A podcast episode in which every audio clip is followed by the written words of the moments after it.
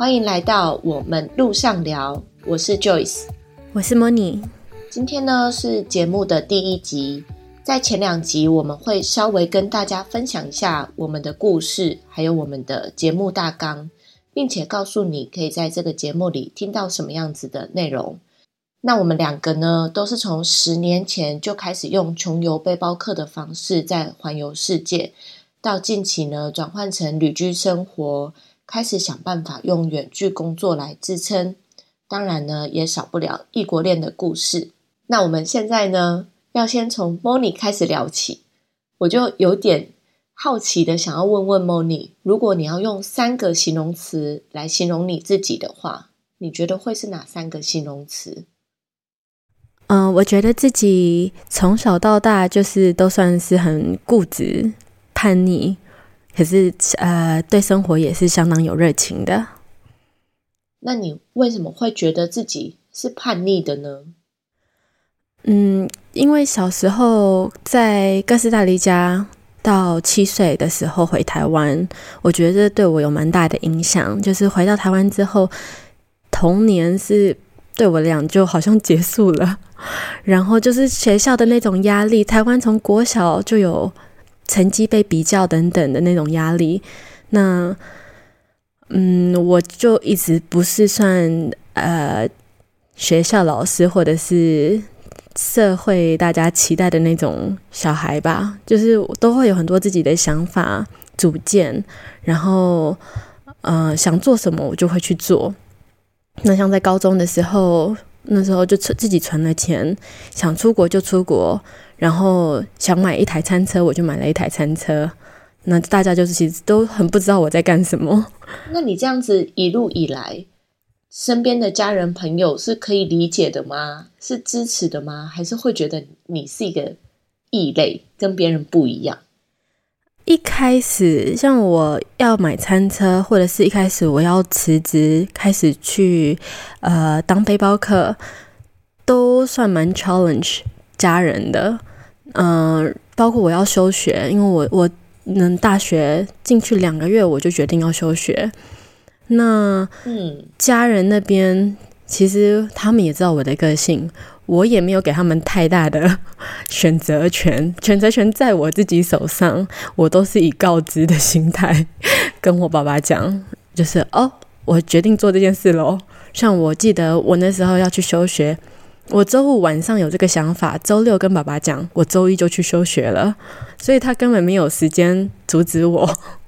但是，但是当他就是不是那么理解跟不是那么支持的时候，这时候你有做出什么样的事情来说服他们吗？还是没有？你就做你自己的？嗯，从第一件事情就是餐车，因为这是高中，然后到要休学，然后到就。在北京工作很稳定，然后跟他们说不做了，我要去旅行。先，其实我记得他们的反应都差不多，就是哈，你确定？他们没有办法真的阻止我，所以他们会就是跟我说，可是其他人都在怎么样？你现在的应该大家是在做什么？可是我就跟他们讲，像我记得休学这件事情，我就跟爸爸讲，如果他们要的是。大学毕业的人满街上都是，那我相信我自己可以去创造不同的经历经验，因为我高中就开始工作，高中就有创业，那累积下来的东西，我觉得是跟人家在学校里面学到的不一样的，所以对一家长长辈的呃角度，他一定会提醒你，你这样做不太一样哦。可是他们也知道。我决定做什么，一般我就会去做。那我自己的个性，我就是要做，我就做到好，所以也算没有让他们太失望吧。所以你的配套方法是用行动来证明你自己。对，呃，像我那时候高中投了几十万下去餐车，我觉得就算我那时候失败，我也会学到很多东西。我不觉得，就是我，我还是会有很多经历。我在这个当中学到的东西，钱没有了，我还能赚那个钱，就是我可以以后再赚回来。然后学历的部分，我是真的没有想过我要回去念，我就觉得我会有很不一样的经历。那会有老板要学历的，他们就会去找那些有学历的。可是会有一些老板是看要看经历的，我相信他们会选我。现在你已经将近环游世界，算是快要十年了。现在家人还是会有反对意见或者是不支持吗？还是他们已经全然接受、习惯你这样子的生活模式了？嗯，不会不会，他们到大概两年的时候就已经很习惯了。那是我自己，对啊，这这中间的转变，我觉得我也已经证明我可以啊，afford，我可以支撑我自己在国外的这些生活啊。然后他们只只要我都安全、平安、健康就好了。像可能疫情期间，他们是有比较担心我，因为我当时是在呃巴尔干半岛那边，土耳其啊，然后那边的状况比较不好，还没有疫苗的时候。他们会稍微比较担心，那我就跟他们说还好，我住在海边，其实出去都没有人。嗯，那我也想要问问看，嗯，你是从什么时候开始旅行的？然后为什么会开始旅行？以及这是你原本对于你人生的规划吗？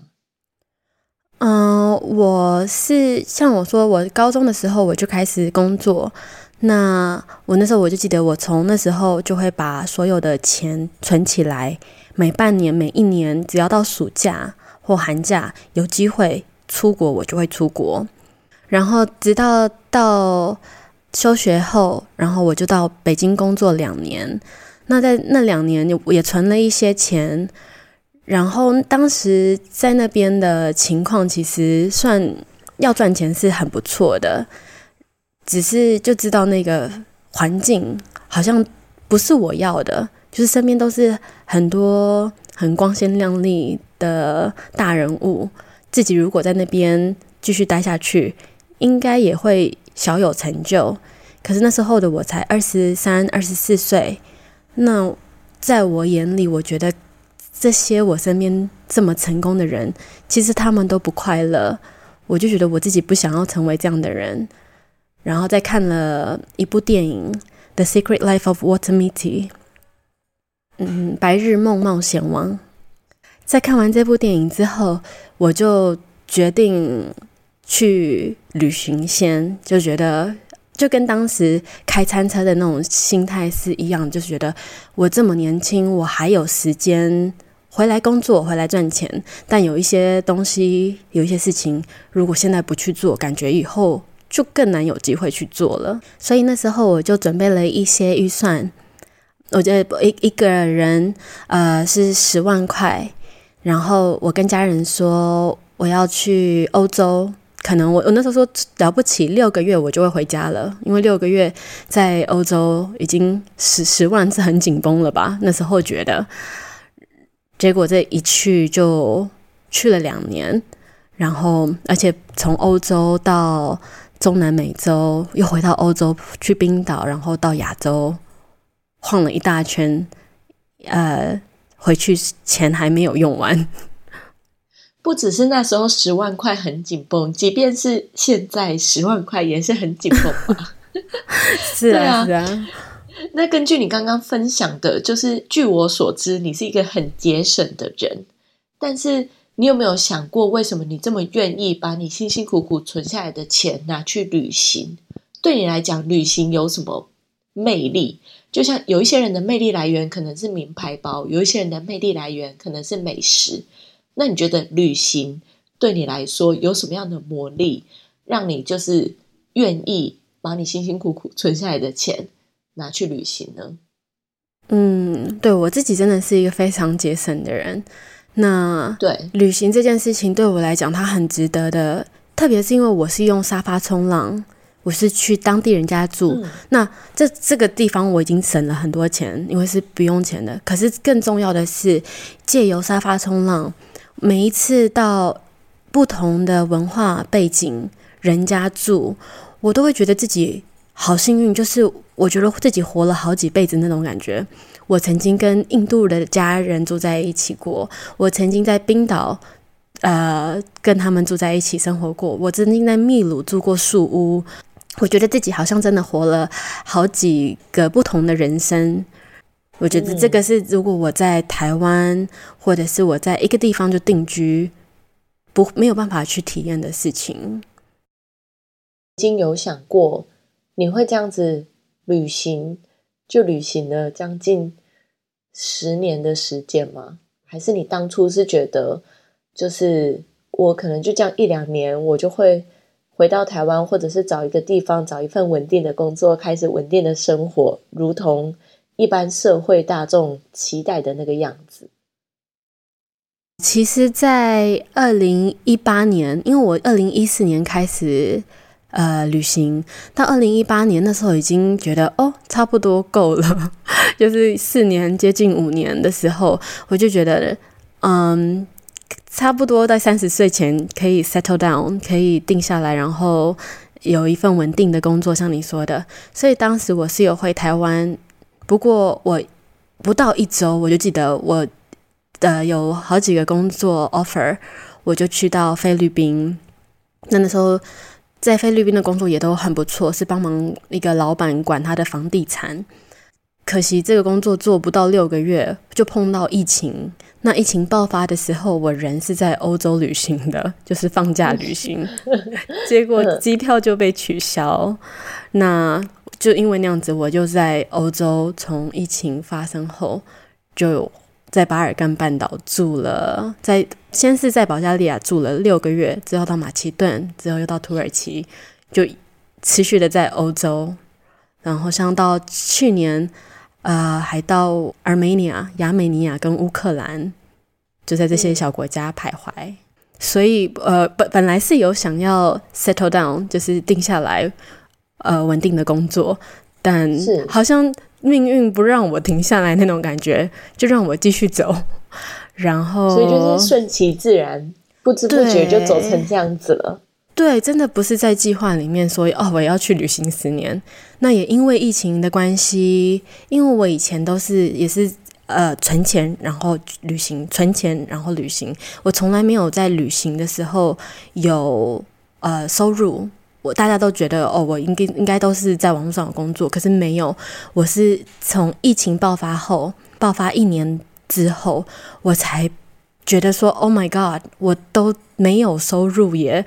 虽然我还有存款，可是也你也不会想要一直烧存款的情况下，我才咬牙让自己想说，好吧，网络上看看有什么工作。但当时的我当然是很没有自信，觉得。我什么能力都没有，我拿什么跟人家竞争？大家都是 IT 人员呐，或者是工程师，呃，或者是设计师等等的，才有办法在网络上工作。我想这应该是很多人的心声呢。对，就是走过那一段，就是跟自己跟自己打架冲突。而且我记得我那前一年已经有一点到小小忧郁，因为你不知道每天早上起来，然后你。为了什么而活那种感觉，就是疫情，你看不到它什么时候结束。我相信很多人当时都有一样的感受。如果我我知道我自己有好多朋友，而且特别是在国外，因为台湾呃当时没有被影响太多，就是第一年的时候。可是很多在海外的朋友都有说啊，他们真的看不到这个 lockdown 是到什么时候结束，所以。你觉得人生被偷了一一整年两还是两年，然后你看不到它的尽头，真的会害怕。嗯，我记得当时我好像也有跟你讲说，哦，你可以当英文老师啊，当线上英文老师啊，但是你就也是说我中文不好啊，我要怎么教别人？就是我我也是记得你那段日子真的很低潮。但是呢，就是如果大家想知道怎么从低潮当中走出来的话，我们之后会另外录一集，就是专门讲我们怎么从实体的工作转换成线上的工作，整个蜕变。那因为我刚刚听了，就是从你开始说你都会存钱去旅行，然后不知不觉命运就带你走向了十年的旅行生活。那在这样丰富的旅游生涯当中，你有没有什么发生让你觉得最难忘的事情？第一个浮现在脑海里的是什么事情？最难忘的事情哦，应该是其实是呃一五年就发生，等于是在旅行半年多之后就发生一连串的事。那时候，呃，因为自己有做一投，在出发前有做一些小小的投资，嗯，那，嗯，等于那个投资就等于有一点因为别人的关系受影响，然后要帮别人背好大一大笔债务。那其实那时候以正常来讲，法律什么的，我们。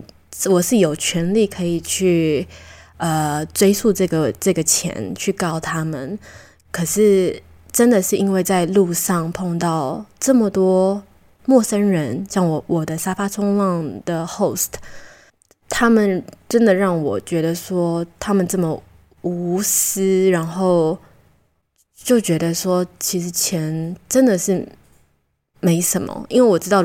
一一旦要去追啊，要打官司这种东西，这个会让两边都是两败俱伤。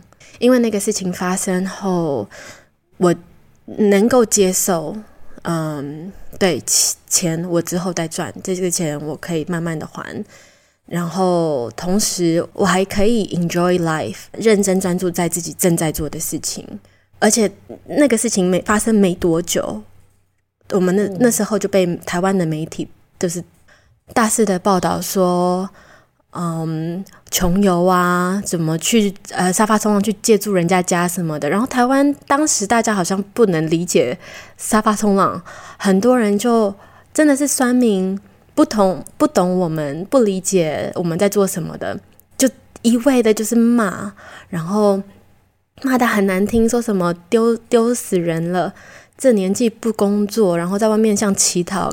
代表台湾当乞丐等等的这种各种难听的话，就是都被骂尽了。然后一曾呃曾经的我是很在意别人的眼光，然后很怕这种这种声音的。而且我当时还记得，我看到自己好多家人啊朋友，还跟那些酸民都就是比战起来。其实那时候就突然觉得说，哎，这有什么？这些人根本不认识你。他们，我我真的就觉得说，他们的生活一定很不快乐，所以他们要透过攻击不认识的人，可能稍微的满足自己。那如果这样子让他们快乐一点的话，那就算啦，他根本伤不到我。说真的，那个债务的问题这么的直接，是直接扛在我身上的，我都可以 let it go 了。那这有什么呢？所以那时候。我记得我我们安静了很久一一阵子，在我的 page 上面，然后再出来，我就跟所有的家人朋友，因为他们大家都很担心，嗯，然后我就跟他们说不要担心，其实这整件事情的发生，让我知道我更勇敢了，嗯。嗯，我我记得我之前好像有在一个影集里面看过一段话，就是如果你去在意这些人的话语的话，你就是别人生命里的配角。可是，如果你不在意，然后你活出自己想要的样子的话，那你就是你自己人生的主角。我觉得，在这一个你很难忘的这一年这个期间里面，学到最珍贵的事情，听起来是享受当下。我觉得这“享受当下”这四个字讲起来很简单，好像也大家都知道。但是你要真的认真去享受，我觉得对。现代人来说是一个蛮不容易的事情，所以我觉得，呃，虽然带给你很多挫折，但是在另外一个层面来讲，也带给你很多收获，这是一辈子都适用的。如果你不想错过我们最及时的旅居生活、远距工作分享，请记得追踪我们的 IG The Mojo Studio，也可以在 Podcast 首页找到我们的连接。希望能在 IG 见到你哦。另外，我也很好奇的想问问，可能也是很多人都问过你的问题，就是一个女生长期在外面这样子旅行，你会不会觉得不方便，甚至是危险？因为以一般人的观念来讲，可能就是男生比较不需要担心啊，尤其是爸爸看女儿这样子，会不会就是心里很，就是会有很多不安定感出现？嗯，我觉得爸爸也被训练出来了，就是以前可能会担心，现在他都知道我在干什么，就比较还好。可是我记得我以前，嗯，二零也是二零一八年的时候，我自己一个人从呃克罗埃西亚搭便车，然后从沙发冲浪一路到土耳其，整个巴尔干半岛，然后我就跟爸爸讲说，因为那边的国家大家比较不熟悉。嗯，到 Montenegro 黑山共和国，然后之后到阿尔巴尼亚、马其顿等等的。然后爸爸就问我说：“下一个国家是哪里？”我说：“阿尔巴尼亚。”然后他就说他不太知道这国家。然后我当时唯一我有办法举例给他的，就是当初我们一起看了一部电影，那个这个电影很有名，是呃，好像叫 Taken。就是特务爸爸去救女儿的，然后我说那个黑帮老大救援啊，对对对对对，即刻救援那个黑帮，我就跟爸爸说，嗯，我们一起看的那个电影，那个黑帮老大就是阿尔巴尼亚人。我觉得你还不如不讲。对，我爸爸那时候就说，OK，那你自己自己顾好自己的那个安全，你爸爸不是特务。对，可是其实，嗯。他，我觉得他知道，因为沙发，我是一开始是从沙发冲浪开始，然后我沙发冲浪，我觉得，呃，因为你看得到大家的评价，所以你可以过滤的。如果一个沙发组打开来，他的评价全部都是女生，然后从照片上你也看得到，看得出来，我觉得人的感觉，从他打的字里面你也看得到，就是这个人大概给你什么样的感觉，其实是可以。我觉得是蛮安全的，而且有一些沙发主，他真的想要干嘛，他会很诚实的打在 profile 上面诶。对对对对对，其实都可以。大家我觉得在这网站上面已经算是蛮诚实的，就是因为当然有人是想要呃有机会有一夜情的。那说真的，有一些我也碰到很多女生沙发客，他们是 OK 的，他们也是，就是我觉得这个是。每一个人，也不要说是外国人还是我们，其实我知道现在大家越来越开放，就是有些人他们真的可以投两方情愿，就你情我愿。对，我觉得是可以，呃，从 profile 上面慎选，然后避掉呃危险。那当然有碰到让我不舒服的人，肯定还是有。有有一些人，他们或许会真的跟你示好，可是他还是尊重你的。那示好，呃，有一些人在呃知道没兴趣，我不可能之后，他们就马上就会 OK，互相尊重。那有一些人可能会觉得，就有一点更小灯 s h k 那样子，他也不会让你觉得危险，他只是让你觉得说，啊你怎么这样？你怎么这么扫兴那种感觉？那我有碰过这样子的，我就跟他说 OK，没关系。如果你觉得我在这边让你不舒服的话，这是你的空间，我当然可以离开，我就马上离开了。可是我从来没有觉得自己有危险的。嗯嗯，我觉得还有一点很重要的，也是就是，嗯，你不是沉迷于夜生活的人，然后你也不喝酒，嗯，就是嗯，这一点的话，我觉得也是我自己如果一个人旅行的时候，也会提高警觉心。就是像是看是那个国家，除非那个国家真的是蛮安全的，不然的话，晚上基本上天黑之后，我就很少会在外面，更别说是深夜了。然后虽然我是一个就是沉迷于酒精的人，但是如果我是自己一个人旅行，就是旁边是有陌生人的话，我自己是会衡量的。就是如果我我是会在我觉得绝对安全的时候，我才会大喝。就是在决定大喝之前，我就会判定，就是我现在在哪里，我身边有没有人是可靠的。就是如果我醉了，会是怎么样的情况？好，我都判定觉得 OK 之后，我才大喝。不然的话，我就是小酌。所以我觉得，就是一些很基本的，就是晚上尽量不要出门啊。然后，呃，喝酒如果就是会失去意识的话，要小心啊。一些我觉得是大家其实都会知道的小事情。你如果去注意的话，其实就是在每一个国家也是都一样，并不是说我们是在环游世界就会比较危险。是啊，是啊，对，像你说的，你知道我是对酒精几乎没有办法，我只要喝一点我就很容易昏睡的人，所以在这个上面我是从来不妥协，甚至会有人觉得我扫兴，那又怎么样？扫兴就扫兴啊，我不会因为他觉得我扫兴就喝酒，这一点我自己很，我对我会保持自己是清醒的，甚至我我记得我在给人家的信里面。有一些可能比较看得出来是年轻人，我就会特别写说，我我不喝酒哦，因为就为避避免掉他之后觉得我扫兴。我真的有碰过有人说啊，你不喝酒，你也不 party，那我们不喝，我我不想 host 你，这个没问题啊，我宁愿一开始把话说清楚，就是不喝的嘛。那大部分人其实绝对可以尊重，就没关系啊，你不能喝。嗯，可是我会跟他们说，我我很喜欢跳舞。嗯，那像如果有大家出去的机会，呃，我不会排斥。可是我说我自己是一个本身就不爱晚上出门的人，所以真的也很少机会说跟 host 要晚上出去啦。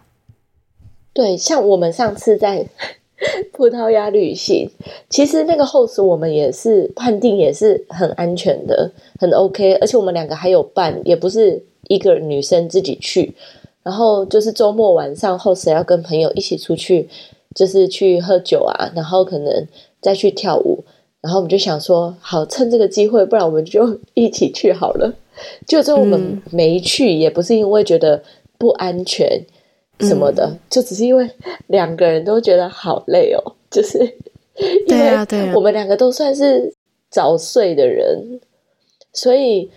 就最后没有去的原因，居然是因为太累耶！我们是不是提早进入老年生活啊？我们真的是两个完全不沉迷于夜生活的旅人。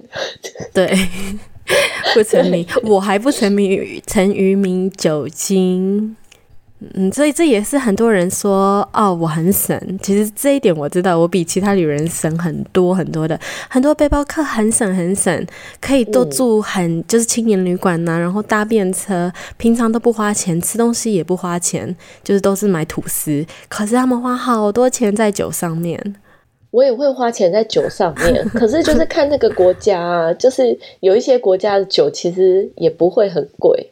对啊，对啊，可是他们的占比就是，如果他们本很多背包客是真的没钱了，可是他们可能会花自己的积蓄，就是酒大于食物，还有烟，我觉得烟也是很可怕。我觉得你在一个国家里面，如果你不挑牌子的酒的话，你可能可以哦，这个国家啤酒比较便宜，这个国家红酒比较便宜，但是烟，我真的觉得世界各地现在都。变得蛮贵的，我觉得没有像酒瘾啊、烟瘾这个对背包客真的是算省了很多钱。嗯，对，还有没有夜生活？Yeah，对。然后我想要问你，就是你有没有曾经，因为不可能永远都是像大家外表所看到这么光鲜亮丽，就是你一个人在外面那么久。有没有因为孤单啊、生病的时候，或者是遇到挫折的时候，开始怀疑自己，然后开始有一点后悔这样子旅居世界各地的决定？嗯，我觉得我肯定没有后悔，到现在我也绝对不会后悔做这样的决定，然后旅居世界。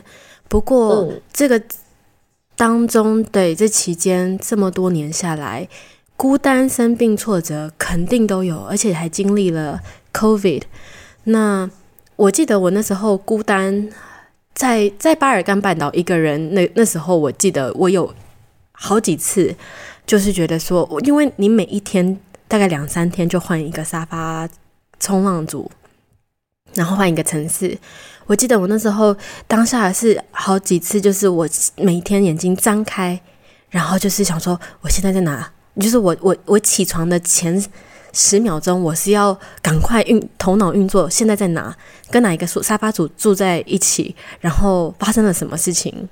我每一天，嗯，那就是好像过得太快了，像梦境一样，我都要自己好像重新开机，然后赶快把现在的数据整理好那种感觉。嗯，所以一定有呃 moment 有那种是突然你会觉得说啊，怎么一个人在哪里？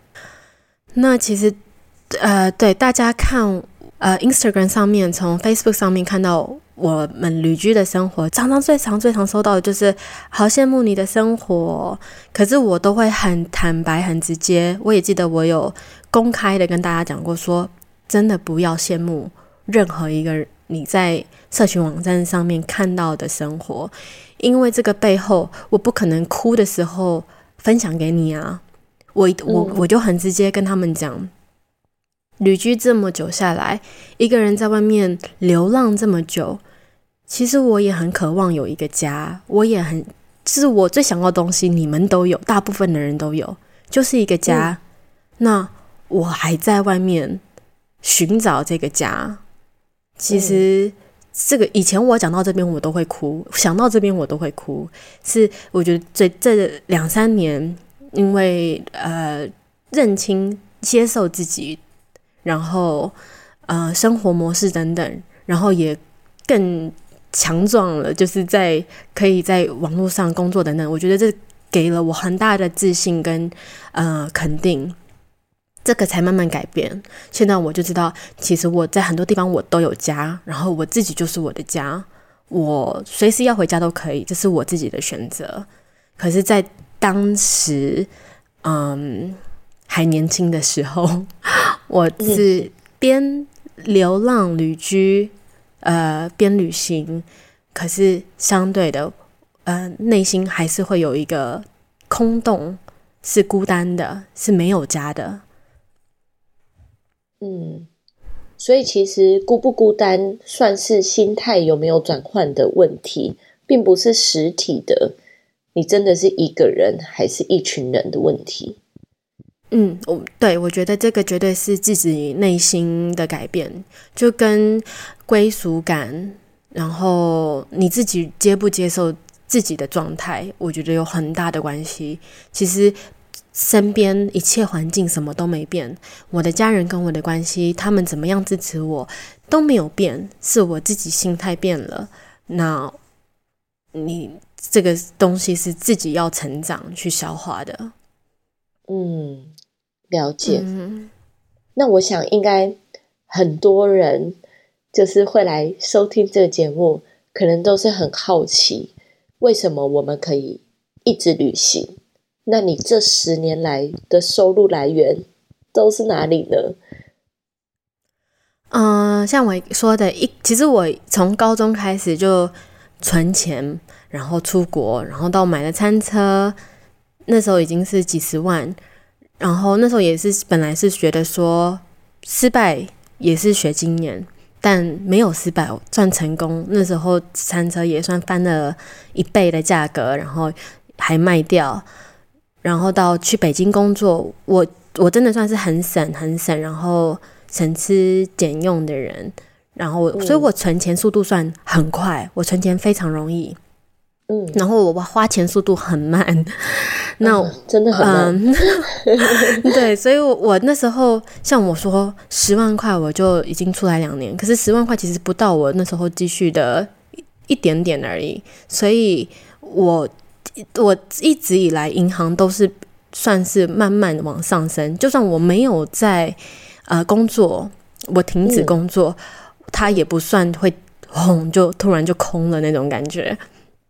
而且十万块对一般正常住在台湾的人来讲，可能也是半年就花掉了吧。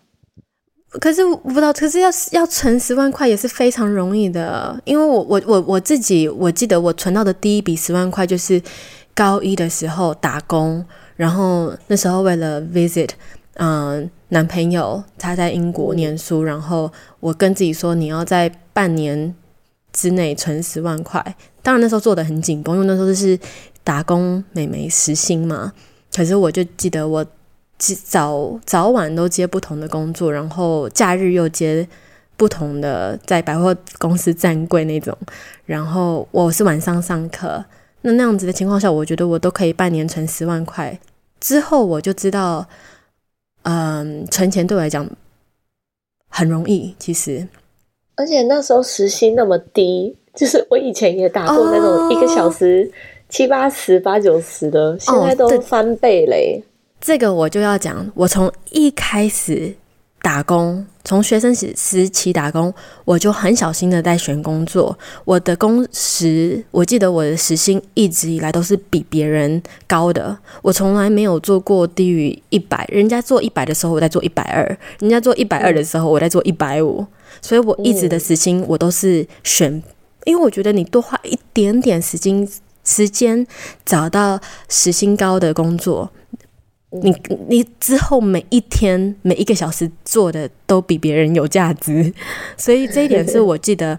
所以我我说为什么我在百货公司站柜，因为他那种站柜，他常常不是算时薪，他是算日薪。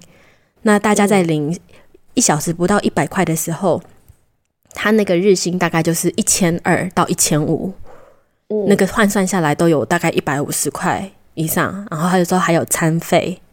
所以，对，不只是省，我还会就是确定自己，如果要工作，要花时间赚钱，我就要赚的够多，对，更有价值一点。嗯嗯，所以之前就是你一刚开始的时候是在百货公司站柜，然后存到了第一笔旅行基金，然后持续了一两年之后，就到北京去生活。那你刚刚也有提到，就是在北京的收入是不错，那你又很会存钱，之后呢就把北京的工作辞掉，开始给自己十万块的预算去环欧，就最后环了世界各地两年，回到台湾。那之后呢，在这之后，你还有什么样子的收入模式吗？嗯，那两年。回到台湾之后，我记得我就接到佑胜当时南美籍旅的邀请。他本来其实不是南美籍旅，他本来想要去冰岛的。我记得，那所以本来是冰岛籍旅哦。对，可是我跟他说，冰岛其实难度不高，就是大家直接英文都通在那里，然后一般人那边对你要搜寻。资料太多了，其实很容易。背包客去那边就是找几个旅伴合租一台车，然后逛一圈，就冰岛大家都可以轻松办到，只要有钱的话。嗯，那我跟他说，如果他是冒险王出身的话，那真的要冒险，我们把地点拉到大家可能会比较陌生一点的地方，就是大家如果要去都会考虑跟团啊，然后。就了，所以我跟他提议秘鲁跟玻利维亚那边有天空之镜跟马丘比丘，我知道是很多人向往去的地方。可是因为它的背景文化，然后它的呃语言，在大家在大家如果要自己去的情况下，挑战会稍微高一点点的，所以我才跟他提议，对我们去南美。那这是短期的 project，我们其实这是总共从出发前策划到去回来，好像才两三个月。可是就因为这个，我就又留在中南美洲，我就没有跟他没有跟他回台湾，我就继续的在那边。那我回到哥斯达黎加，嗯，那一次回到哥斯达黎加就稍微待比较久一点，因为我想再让自己练习西班牙文。然后在那那个时候有在那边的旅行社工作，在海边有工作，所以那时候又又开始存钱了。嗯，所以就是你就是待在哥斯达家，就是反正你就是都是工作一阵子，去旅行一阵子，工作一阵子再去旅行一阵子。对，因为那时候没有能力，就是网络上工作，都只能算是存钱，然后花积蓄，存钱然后花积蓄。嗯。嗯，但是到什么时候开始你才改变这样子的模式？就是到疫情爆发后 被强迫，嗯，强迫在线上找工作，对，硬着头皮也要找事情做。不过，我觉得可能也是因为疫情的关系，所以呃，线上工作的类别种类也越来越多，然后也有很多就是可能新创公司或者是从国外开始的一些老板开始觉得，哎，好像这样子远端招募员工也不错。嗯，这是肯定的，因为像我自己碰到从前的沙发组到现在再去沙沙发冲浪的话，就大家都变成是在家工作了。以前他们是哦跟你说早上他几点出门回，然后几点回家，然后去上班。现在我如果再去人家家，大部分都是在在家工作，在线上一起工作。真的，因为整个因为 COVID 的的关系，就是快速的。呃，叫进化吗？对，因为我觉得这本来就已经是未来趋势，就是可能在未来十年，本来大家就会往线上数位呃的模式操作。可是因为 COVID 的关系，它整个这变这两年完全就转型的那种感觉。那很多大公司可能以前过去他们不相信员工在家工作会有多好的效率等等的。可是这两年，他们都因为是不得已的情况下，那发现，诶，其实这样子帮公司省了不少钱。你说地点啊，就是有很多公司真的就收掉不租 office 了，那就是很多费用省下来。那大家其实在家，呃的效率，工作的效率还大过于在公司工作。那对。对老板他们省掉是费用的部分，对很对一般的员工他们也省掉了。你说上班通勤，大部分人上班通勤，你说至少要个半个小时到一个小时的很多，甚至我在其他国家碰过通勤要一个半两个小时的也有。光省掉这个时间就已经是很幸福很幸福的一件事情了，不只是时间，对，还费用，还有那个过程人挤人。你想象那个在东京啊，还是在伦敦那个每天早上要被人家 push 进去的那种感觉，现在我就可以啊，早上起来在家泡一杯咖啡，然后不想下床，先在床上回一些 email，准备好要开始工作，我再开始工作，就是这是真的是很幸福的一件事情，而且还可以少掉很多化妆打扮要穿什么的时间。那你觉得，就是从之前这样子，就是工作一段时间、旅游一段时间的穷游背包的时期，到现在就是一边旅行一边工作的旅居生活的时期，对你来讲，这样子的转变带给你什么样子的好处或者是坏处？好处当然就是现在我呃少了那一个从前可能会。旅行到一段时间还是会紧张，觉得 Oh my God，我没有收入诶，那种感觉。以前就会对我知道我没有花很多钱，可是你没有在赚钱，你就是会有一点觉得怎么办？那下一步要再停在哪里？要再找工作，要从哪里找等等的。现在完全不有这个担忧，就是呃，我随时随地都在赚钱，随时随地都在路上。那缺点呢？可能就又不知道到底什么时候要 settle down 了吧？就因为有这个能力之后，你就是继续走啊。可是，一走一走，有时候又觉得啊，好像有一点累耶。可是又又还是忍不住，还是想要继续旅居那种感觉。这又是自己跟自己打架。没关系，时间到了，你就会有答案了。对呀，对呀。可是还好，就是至少现在想停，我知道我随时都可以停下来。嗯，了解。然后呢，我想要问问 Moni，如果你目前为止回想你人生最快乐的三段时光，可能三段有点太多了，不然可能举个 一两段好了。你直觉浮现在你脑海里的记忆是什么时候？最快乐的三段时光，这好难哦。我觉得每一个阶段都不一样。嗯，我记得虽然对小时候在哥斯达黎加那个太小了，是模糊的，可是那时候我一定是很快乐的。